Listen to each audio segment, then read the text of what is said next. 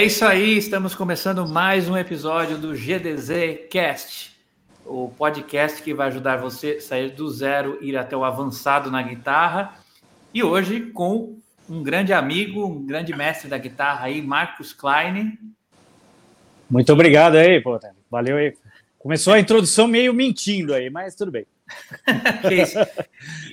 e o Vlad, o nosso baterista que já tocou aí violão, toca violão, já está alfabetizando na música. Sacanagem. É. Pô, estudei né? percussão sinfônica, por que falar isso. e, e o Klein, para quem se lembra, né, quem acompanha meu trabalho há bastante tempo, ele foi um dos entrevistados do Nericast. Então, hoje é uma, um update daquela entrevista lá que a gente fez em 2016, 2017, alguma coisa assim. Agora em vídeo, né? Um bate-papo ao vivo, solto aqui. E a galera já está chegando aí, ó. Boa tarde, ó, o Robson aí, comunidade Nery, pô, seja bem-vindo.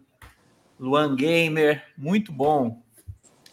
Hoje a gente vai falar aqui, bater um papo com o Klein e ver o que está acontecendo nesse ano aí é, pós-pandemia, né? O que, que, mudou, enfim.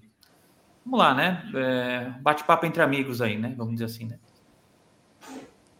Demorou. Estou à disposição de vocês para as perguntas fáceis e as difíceis que eu gosto de responder. Beleza. Mas então, Klein, é... bom, a galera já te conhece bem, né? É, você é um cara e é famoso hoje, tal, esse lance de TV e tal, né? É, mesmo que a pessoa talvez não toque guitarra, ela sabe quem você é e tal. Sim. E naquele podcast que a gente fez antes, você comentou um pouco da sua história tal, que isso. É, ó, os caras estão mandando aqui, Palmeiras não tem mundial, hein? Ele já é, começou assim se for corintiano, o Corinthians não tem dinheiro. São Paulino não tem título. É, Faz tempo. Cada um não tem alguma coisa, né? Vamos Outro lá. dia eu assisti o jogo lá de 92 para para lembrar, né? É, é. Não tem problema. Mas não, você já é um cara conhecido hoje, tipo, uma subcelebridade? Eu tô falando, pegando não, pesado. Eu não, eu, não me, eu não me acho nada, velho. Eu sou uma pessoa normal que tá trabalhando.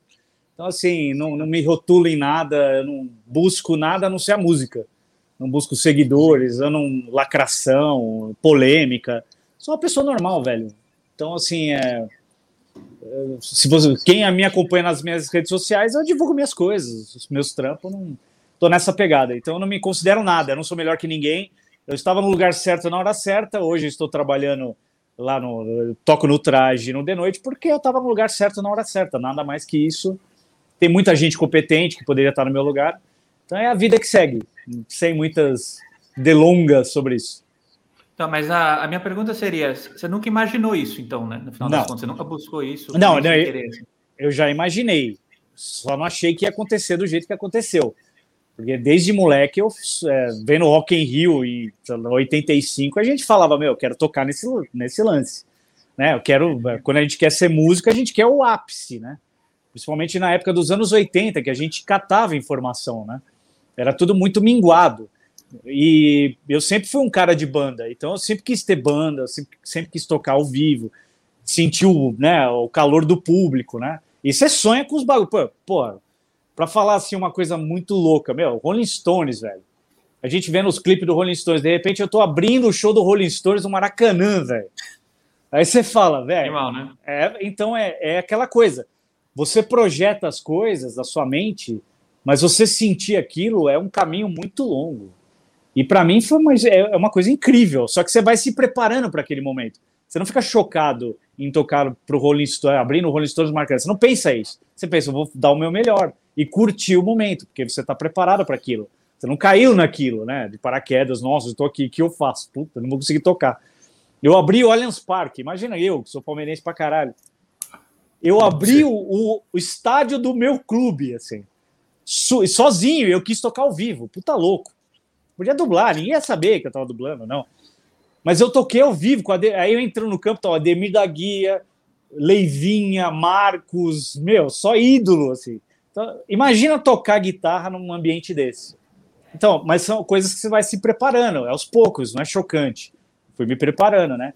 Então, mas são coisas que se eu eu, eu realmente, assim, eu excedi a expectativa que eu tinha. Com certeza. Ó, tem uma, tem uma pergunta aqui, já vamos aproveitar. Grande Vlad, ó. Tô te conhecendo hoje, prazer é, aí. Prazer, meu. O Robson Garcia perguntou o que fez o Klein tocar guitarra. Uma coisa que é interessante, agora puxar a sardinha para o meu lado, que o Klein começou como baterista, né? Sim, sim. O que Conta me fez. a história né? do...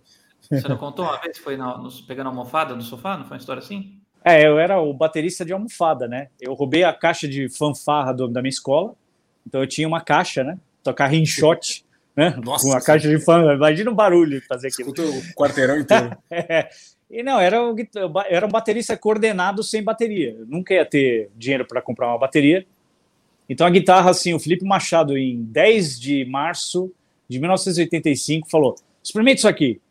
Ele me deu a guitarra dele, eu, eu peguei, né? Não sabia fazer nada, mas falei, cara, isso aqui é da hora.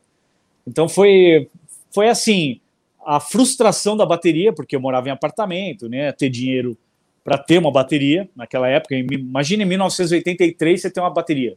É, ou era uma muito ruim. Era a Saema você... ou é. a Pinguim. É, a Pinguim era boa. Mas... A boa, a Saema era, hum. meu, aquele tom, né, gigante, né? É, ou, ou, trazer de fora era é, não, caro. possível, não tinha dinheiro para nada, velho. Não tinha dinheiro para pegar ônibus. E aí eu fui atrás, aí a guitarra, quando eu peguei a guitarra, Felipe, até agradeço sempre ele por, por, por esse estímulo. Quando eu peguei na guitarra, falei, cara, é isso aqui que eu quero fazer. Aí eu fui entregar pizza. E aí comprei minha primeira guitarra depois de quatro, cinco meses. Fiquei um ano entregando pizza para comprar pedal, para comprar essas coisas. Mas foi, um, foi uma, um estímulo natural, foi uma sensação. Eu não tenho músicos na família, ninguém me estimulou a tocar guitarra. Mas eu, desde sete anos, ouvia música clássica e a melinha, ouvia tudo. Então eu via que eu tinha uma predisposição grande para ser músico e minha família contra, né? Então, assim, realmente eu tinha que ser músico. era o ambiente era desfavorável, não é que nem hoje, né? Ah, a galera tem mais acesso, é mais cool, né? Você tocar Legião numa rodinha na praia, é da hora. Naquela época, meu, você era maluco, pô, os caras são tudo drogado, nem fudendo que você vai tocar guitarra. Então eu, eu realmente tinha a predisposição e eu nunca tive outro emprego na minha vida. Eu sou guitarrista desde, desde sempre, eu sempre, lidei com música desde moleque. Trabalhei numa farmácia com 12 anos tipo, dois meses. E eu fui, acho que, despedido, sei lá, fiz alguma merda. O cara pediu o Imosec, eu dei uma troverã para ele, sei lá. O cara foi com a camisa do Corinthians, você vendeu não, aí é, errado. Não, aí é por, purgante, né? Aí dá purgante pro cara. Sacanagem. Vê que isso, assim. Sacanagem. E aí você você teve a banda, o André, né? Você falou que foi a sua primeira banda, né? A minha primeira banda foi como baterista, né, o baterista de almofada foi eu, André Matos e Ives Passarel. Em 1983, chamava Netuno, e a gente tocava três músicas. Eva, Eva, é, é, Eva, Hunting the Hills e uma música que a gente fez chamada Apocalipse, sei lá, a gente Coerente pegou repertório. É, não, né? pra, pra caralho. Assim, o show ia ser um puta sucesso. Ia agradar todo mundo, né? Tocar heavy metal e Eva, sei lá. então, assim, mas a gente ensaiava. O, o, meu, já dá para ver que o André era um puta cara, tocando piano bem pra caralho, o Ives tocando legal e eu numas almofadas, né? Não, teve, não vai dar certo, né? Óbvio que não ia dar certo. E paralelo a isso, não sei se você lembra, Nery, se eu falei isso para você, eu tinha uma, a gente tinha uma banda, não, era, era um, sei lá, a gente dublava Kiss. Eu Não contei lembro. isso para você. Então, essa história é sensacional. Paralelo ao Netuno, a gente tinha uma banda que era eu, Cássio, Cássio Áudio, que era o, foi o primeiro baterista do, do Viper no Soldiers of Sunrise, o André Matos é, e um outro amigo, o Nando Machado. Eu era o Gene Simmons, o, o André era o Ace Frehley, o Cássio era o Paul Stanley e o Nando era o Peter Chris. Então a gente tinha essa banda que a gente dublava Kiss. E a gente se maquiava com hipogloss, velho. Vocês têm, no... Noção que fede hipogloss? A gente era os caras fedidos, velho. Mas assim, a gente, a gente dublava em festa. E aí, meu, ficou meio famosinho na época. E a gente foi num programa chamado Vandeco Pipoco. Vandeco Pipoco foi um bozo por um tempo. Porque teve vários bozos, né? Teve os bozos que não cheiravam, teve os bozos que cheiravam. É uma história muito louca. Ricardo, né? É. é tipo aquele lance do Paul McCartney, né? Foi substituído, é, né? Sim, sim. Então a gente, né? a gente foi num programa na Gazeta chamado Vandeck Pipoca, Fantasia de Kiss. Eu tocando uma música do Kiss, nada a ver, que chama Love and Living. E eu com uma corrente de bicicleta para falar que eu era mal, né? Eu tinha 13 anos, pesava 12 quilos, e cantando Love and Living. E, foi, e o André Matos estava lá, velho. A gente tentou resgatar isso, mas assim, de tudo que é jeito. Não tem no acervo da Gazeta essa fita que seria uma, uma coisa assim, meu, ia viralizar absurdo. De todo o moleque. ia pôr ao vivo lá para. Meu, ele, é, por isso que eu fui atrás. Esse cara ia amar, e eu queria ver, porque foi da hora. Meu, fiquei com febre, de medo, apareceu na TV. E ainda mais com eu, a história mais engraçada é que eu tava com a chuquinha, né, de Gene Simmons, e minha língua é grande. Então, assim, eu era o Gene Simmons porque a língua é, é grande. E a gente tocando uma música que ninguém conhece do Kiss. E aí o Vandeck Pipoca falou: pô, que legal, a gente fedendo a porra do hipoglose. Né? É, olha que da hora. Aí vinha um corpo de balé depois, que era uma menininha linda, assim, com 13 anos, qualquer coisa, né? É linda, é linda. Né? Você é moleque e você fala, pô, a porta é linda. Né? Qualquer coisa. Mas eram umas minas bonitas, assim. Aí o Vandeco chega para mim e fala assim: pô, que demais, parabéns pelo trabalho. Que trabalho, né? Nada. É... De, de, passar um pouco na é, cara. É. Aí ele falou assim: quando é que vocês vão aparecer sem máscara na TV? Eu falei, talvez algum dia. Ele, não, hoje eu quis sem máscara, velho. Eu apareci, eu apareci de chuquinha, velho, com a corrente de bicicleta e sem máscara. Uma cara de merda, velho. Essa fita, velho, se a gente descobrir, velho, é um negócio que viraliza. O André Matos, velho, de Ace Frehley, velho. É bizarro. Que era bem a época é... que o Kiss tinha tirado a máscara também. Né? Sim, não, e, e o auge, né, da, que foi a, a, turnê do Creatures of the Night, né, que eles tocaram no Maracanã, no, no Morumbi, lotado, puta turnê foda, maravilhoso, aquele disco é maravilhoso, aliás. Então, assim, era o auge, né, e a gente mandava fazer os instrumentos no marceneiro, tinha o baixo machado do Gene Simmons igualzinho, eu, tinha, eu usava, eu, eu tinha uma Flying V, o, o André usou uma Flying V do, do Vinnie Vincent, então assim, era tudo igualzinho, era muito, muito louco. Essa história é muito engraçada. O Mozart. É engraçado não ter essa gravação, né? Porque o Mozart tocava no joelho de porco. Uhum. Se vocês procurarem aí, o Mozart teve no dia do Zcast 1, né? O mestre Mozart Mello.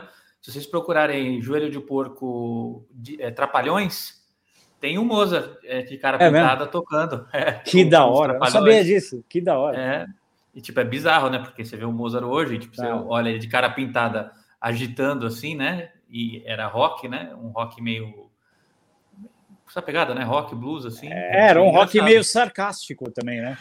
O joelho Sim. de porco era meio na onda do traje, assim, numa outra pegada, assim. Aliás, assim, mandar um abraço pro Mozart. Conversei pouco com ele pessoal. na vida. Pô, Mozart é sensacional. O trabalho que ele fez aí, um monte de músico, assim. Mozart, da hora, velho.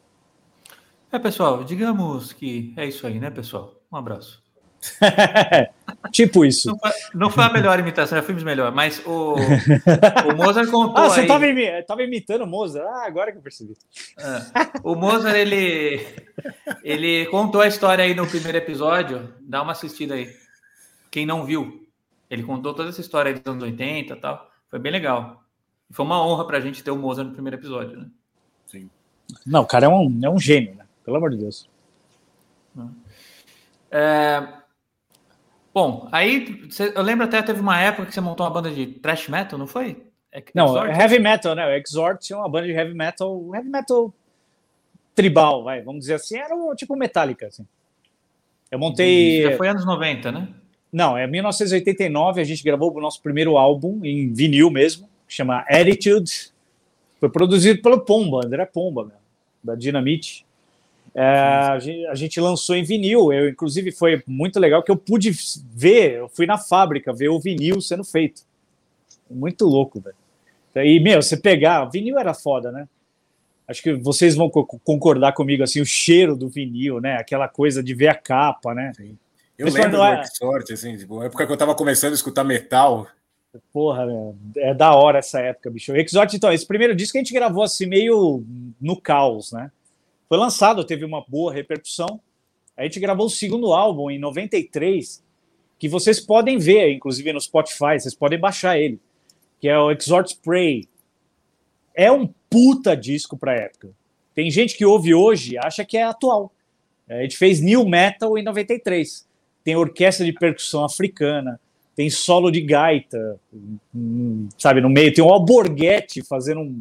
Fazendo, declamando numa bridge de uma música. Então tem uns bagulho muito louco. Esse disco é muito louco. Então, assim, a banda Exhort Pray está disponível em todas as plataformas digitais. Um, um, álbum gravado em 93, muito legal. Puta Eu tinha pensado lá na frente, né? Porque naquela época era tudo meio tradicionalzão, né? Não tinha muita Sim, coisa. É, né? E a gente ia ser lançado pela Eldorado, né? Na época, né? A Eldorado tava, lançou o Viper, lançou várias bandas de metal.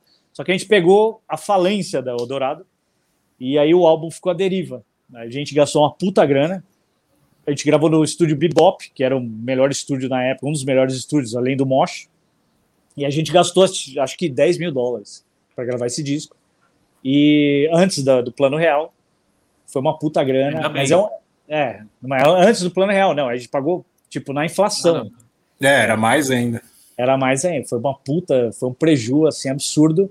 Mas é um puta disco que a gente disponibilizou, assim. É bem legal ouvir imaginar que foi gravado naquela época, sabe? É bem, bem Pô, vanguarda. Mas... Não, calma aí, calma aí. Foi, foi na época da inflação. Então, como que era? Você estava gravando um solo de manhã, Aí o cara chegava é... tarde e falava, ó, aquele solo que você gravou lá de manhã, você tinha pago 100 reais a hora, agora é 150. Não, é a, a não corda, que, track. Quebrou a corda mizinha, você tinha que sair correndo para comprar, ver no câmbio quanto estava a mizinha. era foda, velho. Era foda. E depois eu lembro quando surgiu o plano real, você tinha a tabela da URV. É. Você ia comprar as coisas, o cara pegava tipo um negócio de táxi antigo, né? Mano, era. Ah, então que, aqui dá exatamente. Que época. Nossa senhora, que época surreal, né? Mas assim, é, então o Exhort assim, durou um tempo, né? A gente conseguiu fazer bastante show, a gente fez várias coisas. Mas aí eu fui para Inglaterra em 94. É, eu namorei uma inglesa, né, durante cinco anos. E, mas assim foi minguando, assim, porque a gente ficou muito frustrado, porque a partir de 93, essa coisa de é, heavy metal cantado em inglês até o Viper começou a cantar em português, depois da saída do André. Começou a dar né, uma caída. Então a gente sentiu que o nosso mercado foi meio decaindo. E eu também tinha outros planos, assim, de repente musicais, sabe? Eu, eu gosto muito mais de tocar heavy metal do que ouvir. Então eu comecei a também. Eu sempre fui um cara eclético, né? Na época que eu tinha Exort, eu tinha uma banda chamada Attila. Então, assim, que era de pop rock. O Davi Cardoso Jr. É, então, assim, às vezes à tarde eu tava tocando Notorious e à noite Holy Wars. Então Nossa. tem uma hora que, que dá um bug na cabeça. Duran Duran Megadeth. era foda, era foda. Então, assim, mas aí eu fui vendo onde tá o mercado, o que, que eu posso fazer. Eu dava muita aula nessa época, né? Eu comecei a dar aula com 18 anos, mas era num outro ambiente, assim. Era muito boca a boca, sabe? Eu vejo hoje a galera com curso, assim, você fala, caralho, velho, como mudou a coisa. Eu dava aula aqui na, na minha área, Paquembu, Santa Cecília, Higienópolis. Eu dei aula para toda a comunidade judaica aqui do bairro. Se tem guitarrista aí do, do, do, judeu que saiu tocando, fui eu que dei aula. Filho do Safra, era muito louco. Uma história muito engraçada. Que uma Nossa, vez o filho... festa no, no, filho do Safra, estou ligado. É, não, não, não, não, mas eu não ia, não ia. Mas assim, teve uma vez que o filho do Safra, ele me pagou com cheque, né? E tinha um banco Safra perto da minha casa. E eu fui descontar o cheque, né? Do, do, do balcão. Aí a mulher viu que era do, do dono, assim, e era tipo um valor, sei lá, 400 contos. Um valor assim, não é golpe, né? É um valor. Ela ficou olhando para minha cara, eu cabeludo, com aquela cara né, de metal, cara. Que, que como assim, velho? Como assim? é muito engraçado.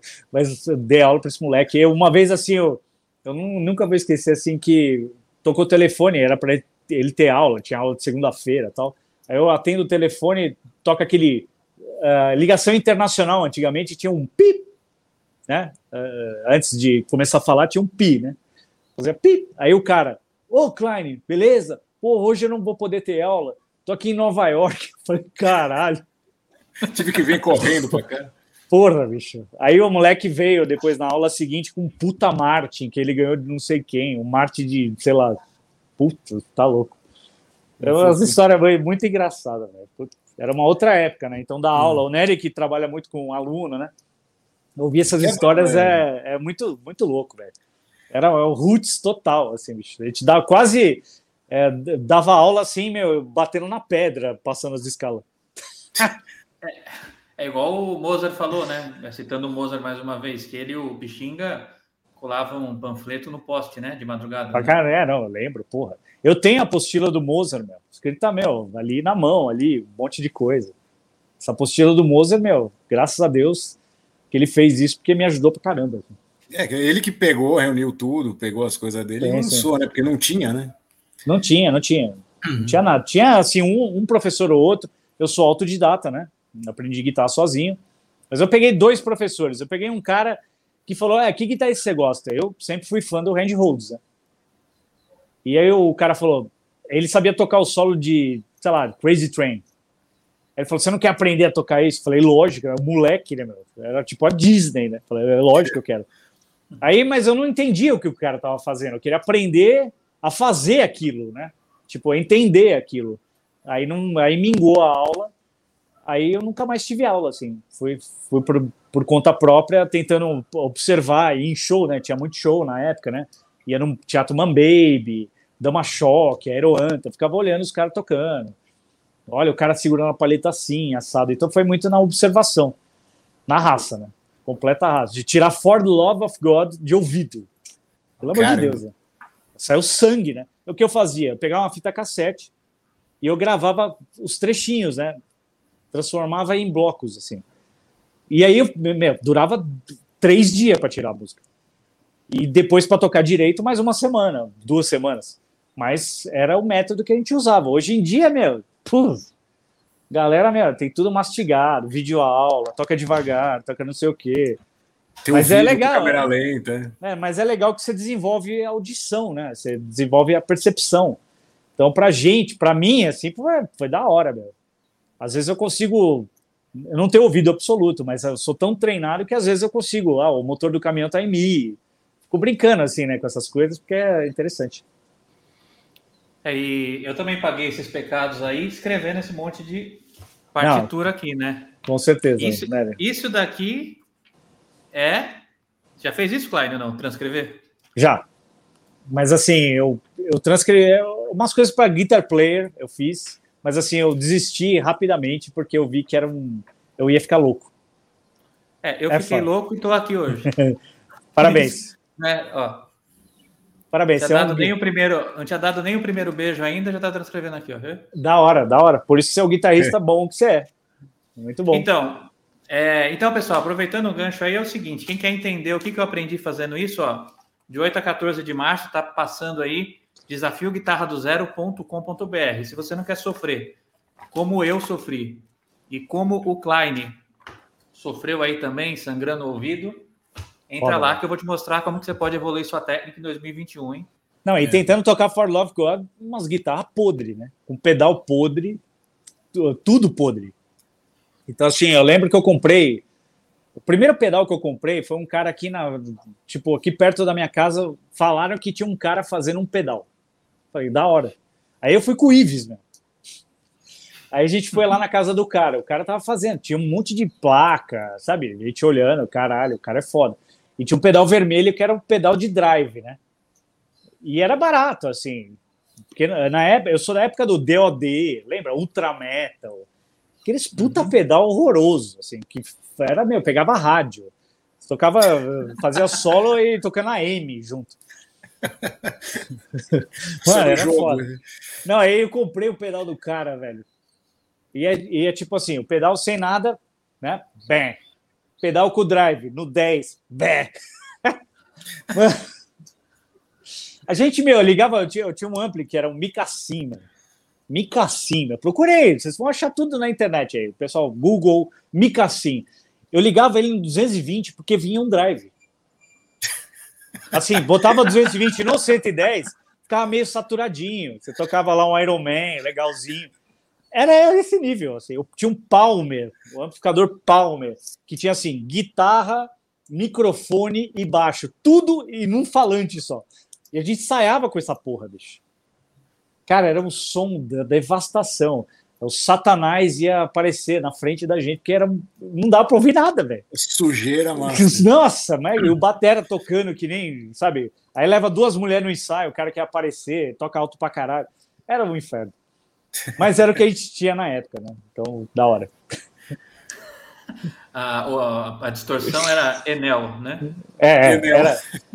Na, na verdade, era esse pedal chama o pedal de extorsão, porque você paga e não vem. Extorsão. Extorsão de cliente. É, é. caralho.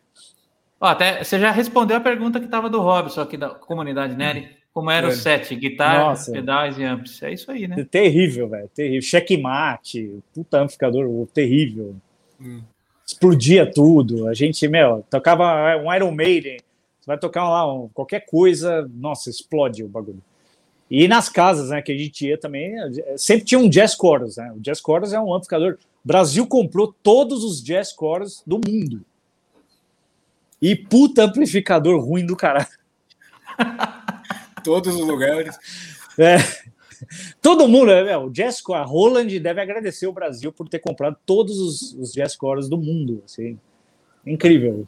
Tem todo lugar do mundo. Você vai tocar em Porto, Porto Velho, tem um Jazz Chorus, que já não é Jazz Chorus, é Jazz, né? Chorus, é, né? Já começa a cair é, as letras. É, Jazz Chorus. É foda. Ó, tem, uma, é. tem uma pergunta aqui da, da Letícia, que é o seguinte: Qual a dificuldade que as novas bandas de rock têm para alcançar a mídia nacional? O mercado brasileiro é muito restrito a certos ritmos musicais. Bom, você que é um artista de sucesso aí, Clyde, conta pra gente. Artista do sucesso é foda. Não, assim, acho que é, é, são, são muitas coisas, né? É, o rock é, falta banda e falta também espaço. E falta também, assim, as pessoas terem boa vontade de aceitar o rock and roll, né? Por exemplo, tem uma coisa assim, eu vou dar um exemplo que é o seguinte, sobre o declínio do rock and roll. Eu toquei com o Léo Jaime muito tempo, né? E o Cazuza foi um cara que sempre lutou pelo rock nacional em novelas. Porque o pai dele era o dono da Som Livre.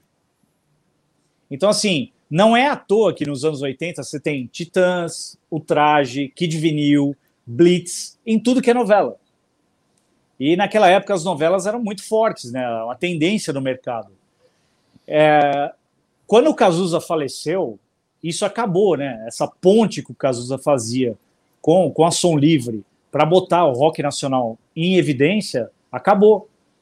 Então não é à toa que desde essa época, aqui no Brasil, o rock nacional se, é, é uma outra banda que sobressai, mas geralmente todo mundo fala de Ultraje, Titãs, Blitz, as mesmas é. bandas que eram daquela época. Paralamas. É, sim. Qual é a banda que apareceu? O Malta. O Malta foi por quê? Por causa da Globo. Então, assim, é, é muito isso, assim, a, o público tem que ter vontade de ouvir o rock nacional. Tem muita banda boa, tem muita banda ruim. Mas, assim, eu não sei agora, assim, como uma, a mídia pode filtrar isso. É, as pessoas têm que filtrar, que era no começo, assim. Por exemplo, nos anos 70, é, não era a música que vinha a você. Você ia atrás da música. O Black Sabbath era uma puta banda, todo mundo ia atrás. Led Zeppelin. Pink Floyd. Quem... Imagina Pink Floyd tocando no rádio hoje.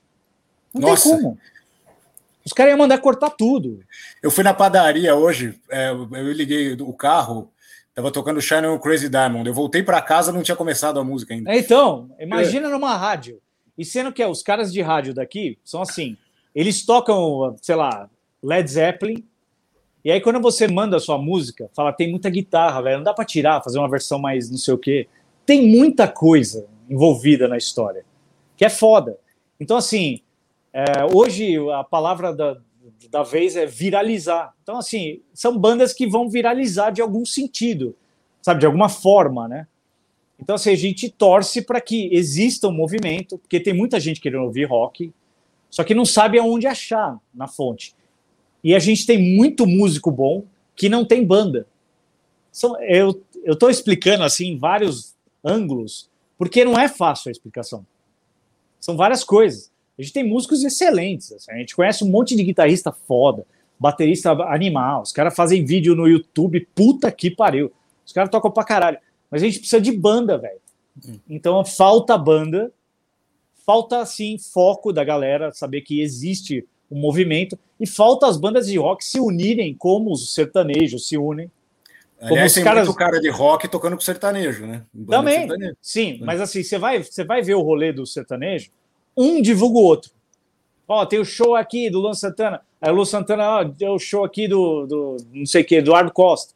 E no stand-up é a mesma coisa, percebi isso. Stand-up, ó, o Diogo Portugal vai fazer um stand-up, Danilo divulga. E vice-versa. Aí o. Sabe, é, é um movimento assim, que eles criam e puxa essa galera. E vira um rolê. Porque hoje em dia não é muito mais assim um show, é um rolê. O cara quer ir, por exemplo, num show de sertanejo, ele sabe que vai ter um rolê. Vai ter o quê? Um monte de mulher legal, os caras lá, bonitão, tal, não sei o quê, um som rolando, bebida pra caralho. E o cara vai no rolê. Então, tem que ter o rolê do rock and roll, festival de rock and roll, com banda se ajudando, se mostrando, se divulgando. E isso que falta no rock. Para mim é meio isso, assim. Porque eu expliquei desde os anos 80, porque realmente o mainstream não dá bola pro, pro rock. Não dá. O Multishow não vai passar vídeo de rock. Não vai. Você, liga no Multishow, vai passar algum vídeo de uma banda de rock? É. Não vai. Inclusive, o clipe da, da música Eu Sou o Cara, que é, que é da minha banda, do PED, que a gente fez uma homenagem aos bombeiros e à polícia militar, não passou porque tinha PM. Só que as bundas lá, as minas com as bundas arreganhadas, aparecem. Então, assim, são, é uma série de fatores. Essa pergunta é muito legal, mas é uma conjunção de coisas, é, sabe? Tem que ir movimentando as bandas de rock ter mais banda de rock, as bandas se unirem e a gente se divulgar. É isso, basicamente é isso. Criar um, o nosso rolê. Mas aí você está falando sobre é, a sua banda não ter passado, né? Mas você é um cara, por causa dos seus posicionamentos, por causa da sua postura política tal, e etc., ativa, é. isso, de, isso de muito tempo, né? De, antes de, de Facebook existir, que tem muita gente que automaticamente fecha a porta para você. Você acha que isso não, não, tem, não tem pesado nesse caso aí? não, não, tem, pesa para caramba. Tanto que eu não falo mais de política, né?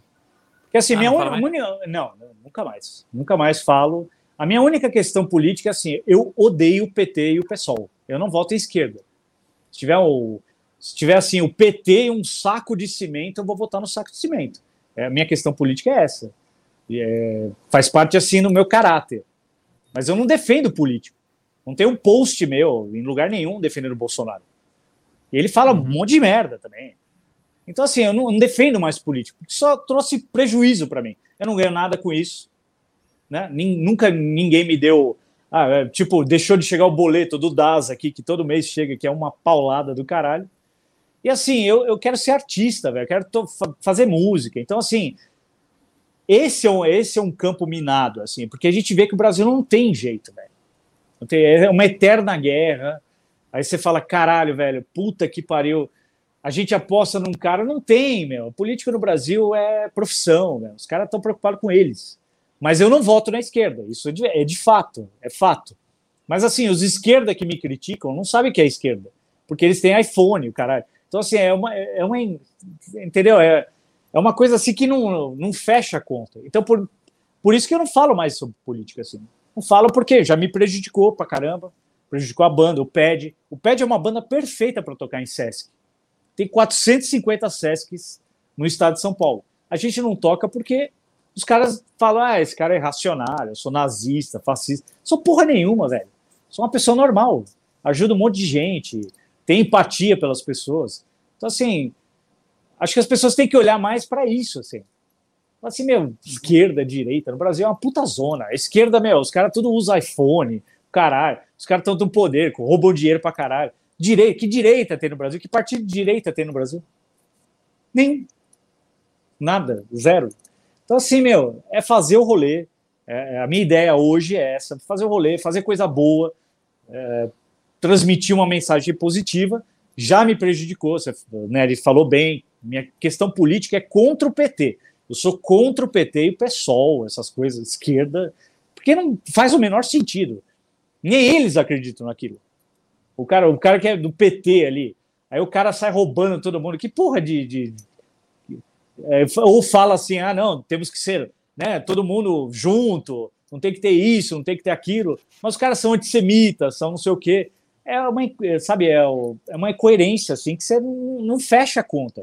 Então eu parei para pensar, falei, mano, velho, vamos em frente, fazer é, fazer som, velho, fazer andar com gente que você gosta e tentar fazer o bem, sempre. Então a minha, minha, minha filosofia de vida agora é essa. Agora, é, entrando um pouco nessa questão e voltando para o nosso assunto principal, porque nosso tema aqui não é, não é política, né? Mas é, o, o, Bolsonaro acabou pegando uma batata quente na mão, foi esse lance da pandemia. Beleza, esquece política agora. Ninguém podia prever a pandemia, certo? É, como que você foi afetado pela pandemia, que é o nosso papo aqui, né, de músico? Uhum. Como que você vê o futuro para a galera é, dos shows, é, enfim, os músicos de uma forma geral, com essa nova realidade? Como, como você está enxergando o futuro do Klein, vamos dizer assim? É, então, assim, eu, eu fui um cara assim, na verdade, eu me preparei para esse momento, sem inconscientemente. É assim, é, é, inclusive tem uma história engraçada que os caras do PED são testemunhas, todos eles vocês podem pegar o testemunho deles, que numa, numa festa de final de ano em 2019, eu falei para eles que ia acontecer alguma coisa muito grave em 2020. Não sei por que eu falei isso. Eles falaram, ah, que está louco, não sei o quê. Aí, quando começou em março a pandemia, eles falaram, bicho, da onde veio essa porra que você falou? Cara, nem eu sei. É, não tô falando de premonição, espiritismo, não tô falando nada disso eu tinha uma sensação de que alguma coisa ruim estava para acontecer. É, então, assim, eu me preparei antes, porque eu não, eu não dependo de show. Eu tenho a Pig Guitars, que eu sou sócio, a gente pode falar depois sobre isso. Eu trabalho de noite, né, então sou um funcionário do SBT, mas eu fui impactado com shows, né? Eu tinha, perdi 67 ou 68 shows no ano passado. E é uma grana que deixa de entrar. Que eu perdi, mas assim, eu tenho como me virar muito melhor que muita gente. Então eu sou um privilegiado. E minha casa é um bunker. Eu tenho tudo na minha casa. Tenho estúdio, eu tenho, pô, uma TV legal, tenho videogame, eu posso ficar dentro de casa. Aliás, eu já nem saía muito. Quando, quando você começa a trabalhar na TV, você começa a não ter vontade de sair. Porque todo lugar, os caras, e aí, manda o Danilo tomar no cu, vai se fuder, aí, Palmeira. Os caras me chamam mais de palmeirense de guitarrista, velho. eu parei de fazer workshop, bicho. Parei de fazer workshop. Porque no, nos workshops que eu faço, vai palmeirense, vai criança, vai guitarrista, é uma zona. Não sei se eu conto piada, se eu toco o hino do Palmeiras ou Mr. Crowley. Então, assim, não dá, velho. Então eu falei, vou parar de fazer isso, porque não dá. Então, assim, eu tô de boa, assim, eu tô correndo risco indo pro SBT, mas eu tomo todo o cuidado. E assim, ambas as bandas, o Traje e o PED, a gente decidiu no começo da pandemia, não vamos fazer show. Meu, tem proposta, tem proposta de workshop, tem proposta de um monte de coisa. Eu neguei todas, porque eu não quero que as pessoas que vão no lugar corram risco. O Roger não vai fazer mesmo, porque o Roger já teve H1N1, né? E ele foi para UTI. Imagina se ele pega essa porra. Nossa. Não dá. Então, assim, e no PED, o, o Nog, a esposa do Nog, que é o vocalista, ela tem problema de, de, de imunidade. Então, assim, se ela pegar também é um perigo. Então a gente decidiu, não vamos fazer. E a gente não quer aglomerar. Então, realmente, a gente não fez nenhum show. Né? Ao contrário do Tico Santa Cruz, esses hipócritas aí que falam, ah, 11 meses sem show, o cara fez um monte de show. E sai na rua, sai na praia, o caralho. Eu não saio de casa, só saio de casa para ir para o SBT. Em um ano, em um ano de pandemia, eu saí de casa dez vezes. Quatro para levar minha mãe no médico. Uma para pegar minha guitarra nova, que eu fui, peguei, e outras coisas assim, básicas, assim, de tipo, vai e sai. Então, assim, eu respeito muito esse momento, assim, de fazer minha parte. Mas ir para o SBT eu tenho que ir. Então me afetou o quê? Me afetou em show, velho. Eu sinto falta do palco, sinto falta de tocar com os caras, sabe? É, isso é foda. Mas mesmo assim a gente conseguiu lançar vários singles do Pad, né? A música Um Sopro, que foi gravada no meio da pandemia. A gente tomando todo cuidado. Então é.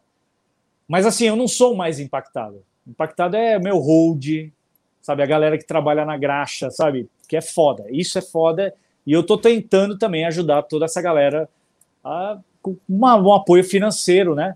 Porque eu posso, mas eu sou solidário a todo mundo, aí os músicos que tocam em bares. É, é muito triste, né? Ver a galera completamente sem chão, né? Mas assim, eu falo para essa galera, eu falo assim, cara, não dependam só de show. Deem aula, façam, é, né, façam um esquema de, sei lá, meu, vender videoaula, ou, ou tentem outras coisas que sejam né, na margem da música ali, né? Que estejam envolvidos com música. É a mesma coisa, eu tenho a Pig é uma empresa, sou representante da Dimarzo, da Hipshot, da Gotô, da Fractal, da Matrix e da Fishman no Brasil. É, eu apostei na empresa antes da pandemia. Eu sou sócio da empresa. Então, assim, eu tenho outros caminhos, entendeu? Então, foi, foi, foi uma coisa que hoje faz sentido. É, eu não fiz nada. Na pandemia, eu fiz o quê? Muita música, muito vídeo, review. Mas, assim, antes da pandemia, eu estava preparado para um acontecimento desse, assim. Uh, mas deixa eu te falar um negócio. Já que você tocou nesse assunto da Pig Guitars, você... Uh é importadora, então, de certa maneira. Sim. De qualquer maneira, é, é, né? É, você lida um câmbio. Eu fico pensando, às vezes, pô, do jeito que o dólar tá, as é importadoras é vão segurar como essa onda? Porque é, a pandemia está durando muito mais que, que esperado. Então, me conta um pouquinho dessa realidade aí de empresário que lida um câmbio. É, então, é foda. Musical. Tá, tá difícil pra caralho, não é fácil. E principalmente assim, porque, por exemplo, a de março fechou por seis meses. Uhum. Todas as empresas fecharam. É, na verdade, a Fractal, por exemplo, a produção na China. Então, assim, é, todas as empresas fecharam e a gente ficou seis meses sem conseguir importar nada. E tem uma lei no Brasil que, se você fica seis meses sem importar nada, é, você tem que entrar no radar de novo. Tem uma burocracia do caralho. E a gente conseguiu um acordo com a Dimarzo para importar, tipo, 20 correias só para não cair nesse radar. Então, aí, aí acontece o efeito contrário. Depois que a pandemia começou a amenizar, né, a de março começou a trabalhar, chegou tudo de uma vez. Assim, tipo, 8 mil itens. Assim. E foi uma loucura também. Então, assim, é uma, é uma doideira quando você fica sem importar, você tem falta de estoque, você vê no câmbio do dólar, meu, bizarro, é foda. E não subiu só isso, subiu, assim, transporte de produto, né? taxas do Brasil, que é foda. Você trazer, por exemplo, um produto fractal, que é foda, produto caro, você paga um monte sai de quanto, taxa. Sai quanto um fractal hoje para alguém comprar? Então, o XFX, o hack, é 20 mil reais, com nota fiscal e garantia. Porque tá cinco, cinco, quase 6 pau o dólar. A gente queria vender por muito menos. Uma FM3 sai por 11, mais em conta. Se você tem um monte de equipamento aí parado, você pode vender o equipamento e comprar ela. Você tem, tem um Mesabug, eu não uso. Você vende, tem oito Mesabug dentro dela. Mas assim, é complicado. Então foi complicado esse, esse gap da gente não as empresas todas paradas, né? Tudo parado e ao mesmo tempo voltou tudo ao mesmo tempo. Então a gente tinha três lotes da Dimarzio que vieram tudo ao mesmo tempo. Você fala, pelo amor de Deus, é, é para gente, né? Aí você tem que lidar com o site, né? Fazer todo o, o lance de anúncio, colocar tudo um, online direitinho, né? É, traduzir coisas. A gente pegou o Hipshot, por exemplo. Hipshot, meu, tem produto pra caralho. Chegou a, sei lá, quanto, 3 mil. Imagina traduzir tudo isso. É foda, é um puta trampo. Mas a gente conseguiu dar conta. Aliás, aí, convido aí todo mundo aí. Sigam a Pigtars, arroba Pigtars, e o nosso site ali que tá azeitado. E quem quiser comprar a FM. Um, é, quem um, quiser comprar um FM, a FM3 está em pronta entrega aí, meu. E é da hora, puta aparelho maravilhoso. Mas foi foda, né, A pergunta é legal porque realmente foi um caos né, para as empresas. Assim, teve gente que morreu na de março, morreu na Fractal, e aí tem que esse, substituir. É, não, é, sim. Certo. Ponto, tá então, escrito a ponta entrega. Opa. A, a, ponta. A ponta é a ponta também. Faz sentido, né, Vlad? Aponta aí que está na entrega. E, é. Só mais um comentário: essa questão de estar tá sempre preparado, né? Porque tudo bem, teve uma pandemia, todo mundo se ferrou ao mesmo tempo, mas músico, se o cara, sei lá, sofre um, Deus me livre, mas sofre um acidente, o cara vai perder os trabalhos do mesmo jeito, né? Sim, sim. Principalmente é se for show, né? Então, é, na medida eu, do possível. eu, por, por, isso que eu sempre pensei assim, você tem que ter alternativas, velho. Não dá para ah, eu só faço show, só dou aula, só faço uma coisa. Na música para mim sempre foi assim, eu tenho que fazer mais coisa, tem que ter duas bandas para fazer show, eu tenho que ser produtor musical, eu tenho que ter um estúdio, eu posso masterizar, por exemplo, eu masterizei o, o disco do ao vivo do Nuno Mindeles na Polônia. Porra. Quem vai vir aqui em casa daqui a pouco, vocês vão ver nos meus stories. Luiz Carlini. Luiz Carlini só grava guitarra aqui no meu estúdio, meu humilde estúdio. Ele está gravando as guitarras do disco do Guilherme Arantes, o próximo disco do Guilherme Arantes. Então, os trabalhos ele grava aqui. Inclusive, eu produzi o primeiro single solo do Carlini na vida dele. Então, é, isso é um exemplo que eu dou. O Nery é muito isso também, empreendedor, pensa em várias coisas, lançar várias coisas. Isso é legal para o músico. Tentar ir por várias vertentes, assim, você tá escorado, sabe? Pô, se caiu ali, eu tenho isso aqui, né? Obviamente eu não coloco no, o de noite na, na, equação, porque, meu, é um trampo que eu sou é, funcionário do SBT. Isso é uma coisa que não é normal acontecer, né, para um guitarrista. Não é tão fácil, né? Eu estava no lugar é. certo na hora certa. não dá para assim, falar, né? Arruma um trabalho na TV. Ah, faz... É, porra, eu entrar no traje. Quando é que é pensar que eu entrei no traje agora? ouvi o traje em 86, velho. Nós vamos para sua praia e eu era do metal falando, puta, essa banda é legal pra caralho. Eu toco na banda. Então é, é doideira, isso é loucura. Mas eu falo assim, coisas tangíveis, assim, né? Que o imponderável não atua. Você pode fazer várias coisas que vão te escorar legal, assim. Hum, falando em ultraje. Ó, o Heraldo aí, que é PMD. Pô, Heraldo, grande abraço, Heraldo. Pô. Salve, grande, salve. grande guitarrista, pô, representou o traje aí muito bem, toca pra caralho. E uh, agora a gente tem aquele momento que Ih, é cara. o, o bate-bola, né? O momento Marília Gabriela desse hum. programa aqui, desse GDZ Cast. Só que hoje a gente convidou o seu, seu patrão aí para poder fazer isso daí. É mesmo? Caralho. Ah, é. putz. Vai ter que. É, vai sobrar para mim. Vai. bate bola, vamos ver o bate bola aí. Não, zoeira, zoeira. Como é que era? Deixa eu achar aqui as perguntas. Ó, oh, Klein, então. Ah, é, não, não é para falar com a minha voz, é, é vai ter que fingir que eu sei imitar o Silvio.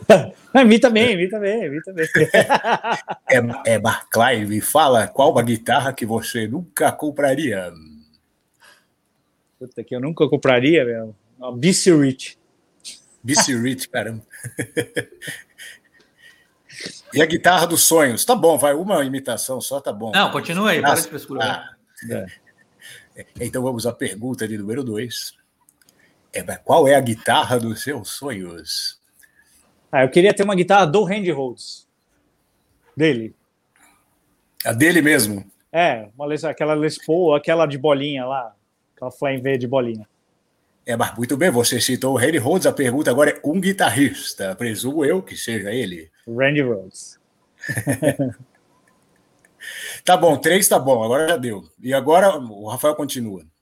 Ah, só isso, pô? Achei que ia não, ter tem mais. Não, tem... Ah, tem. Ah, tá. ah, imitando o Silvio tá... perde a graça, né? Fazer toda hora também, ah, já sabe. O, o Nery imitando o Silvio, eu não posso perder isso. Por favor. Não, não, eu não sei fazer isso, não.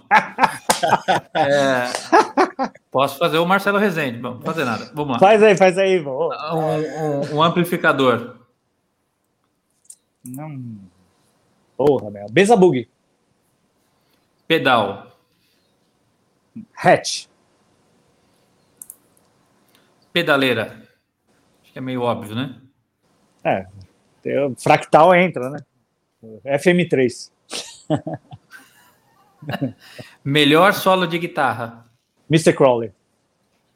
Que guitarrista você é. reviveria? Tá fácil. Putz, é, Steve Ray Vaughan. É. Ô, louco, surpreendeu.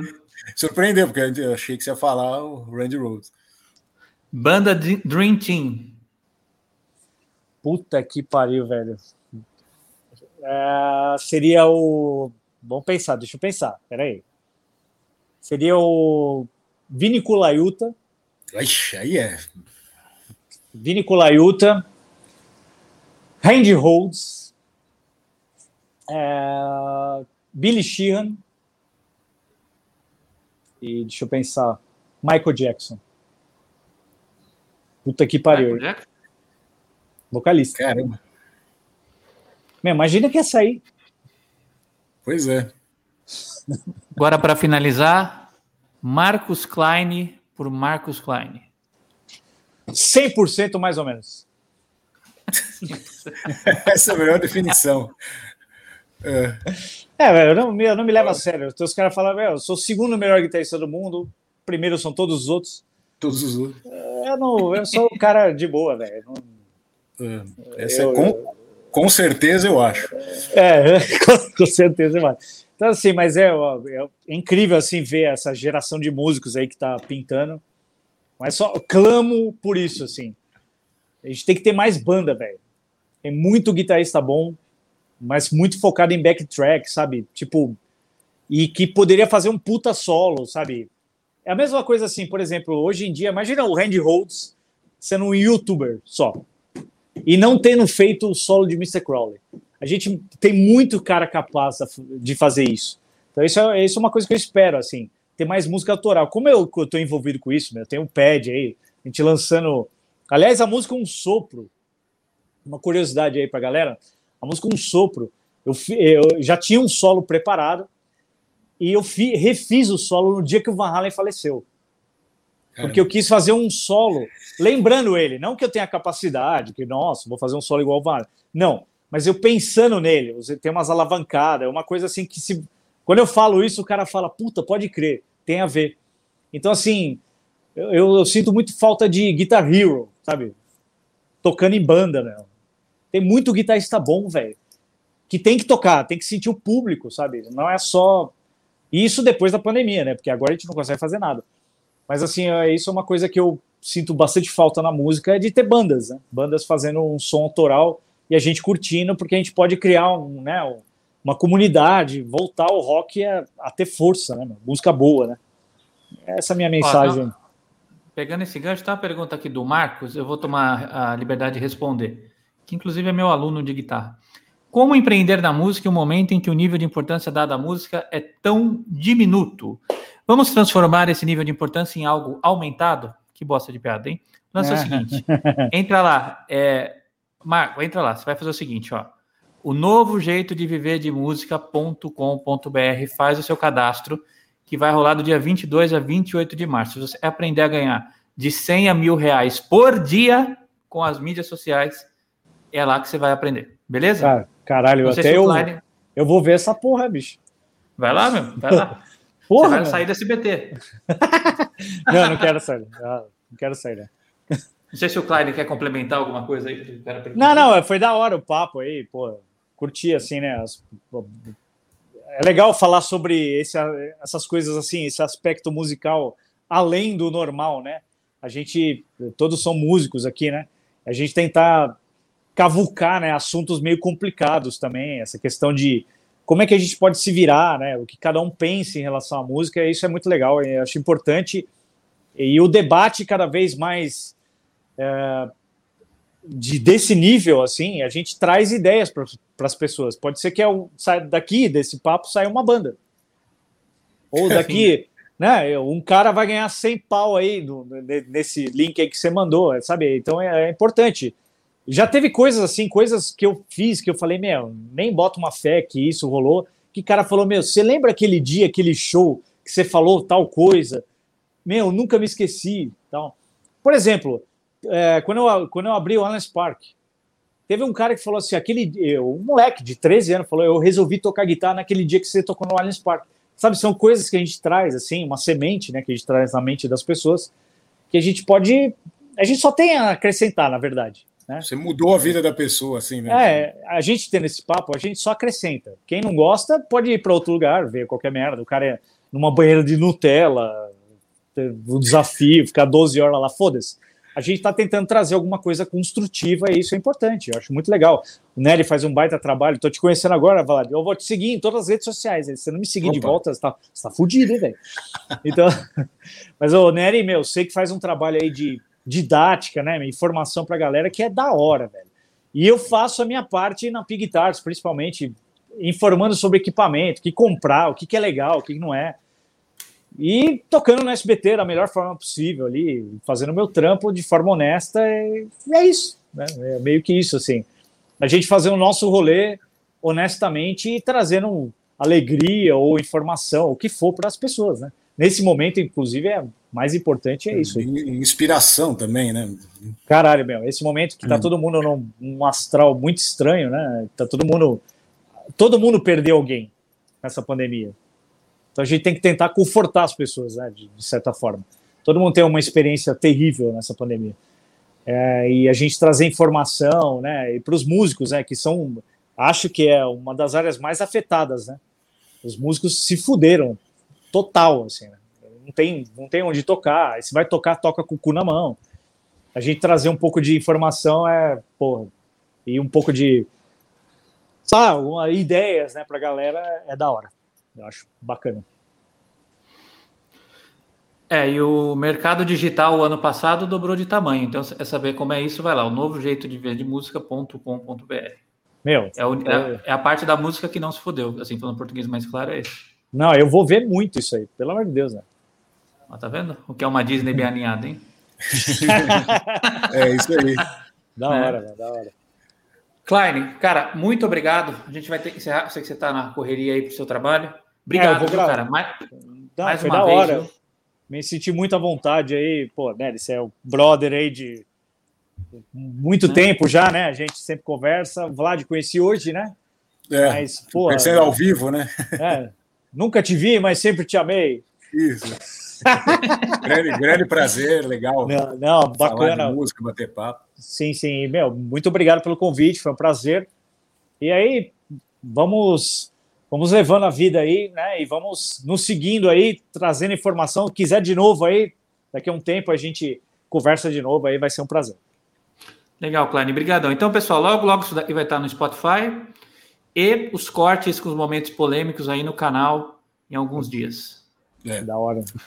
Teve momentos polêmicos? Eu não lembro. Ah, Marcos Klein passou o hipogloss. Vai ser essa também. É. Thumbnail, né? É, vai ser o nome, o podcast do episódio do hipogloss. É, vocês acham que era fácil, velho? Como fedia aquela merda, velho? Você suava, começava a escorregar o bagulho. Nossa, terrível. É que eu nunca passei na cara, passei em outro lugar, né? então, passa é. na cara aí, faz uma experiência aí. Me conta. Você pode chegar pro, você pode chegar pro Dini Simas e falar assim, pô, você gosta de sangue, você não sabe o que é passar hipoglose na cara. Né? Pode crer. E lembra que falava que o, o Gene Simmons cuspia sangue e morder na língua, né? Esse é um, é um negócio que era muito engraçado na época. Ah, é, as lendas. Imagina o, o cara, meu, a turnê inteira mordendo a língua pra sair sangue, velho. O cara tá treinando para morder a língua. Como é que ele vai cantar mordendo a língua? Ele é da hora. É, tem que ter um banco de sangue né? junto é com, com o ônibus e com o avião. Mas da hora. Valeu aí, galera. Obrigado aí. Tamo junto. Valeu. Valeu. Falou. Falou. Tchau, pessoal.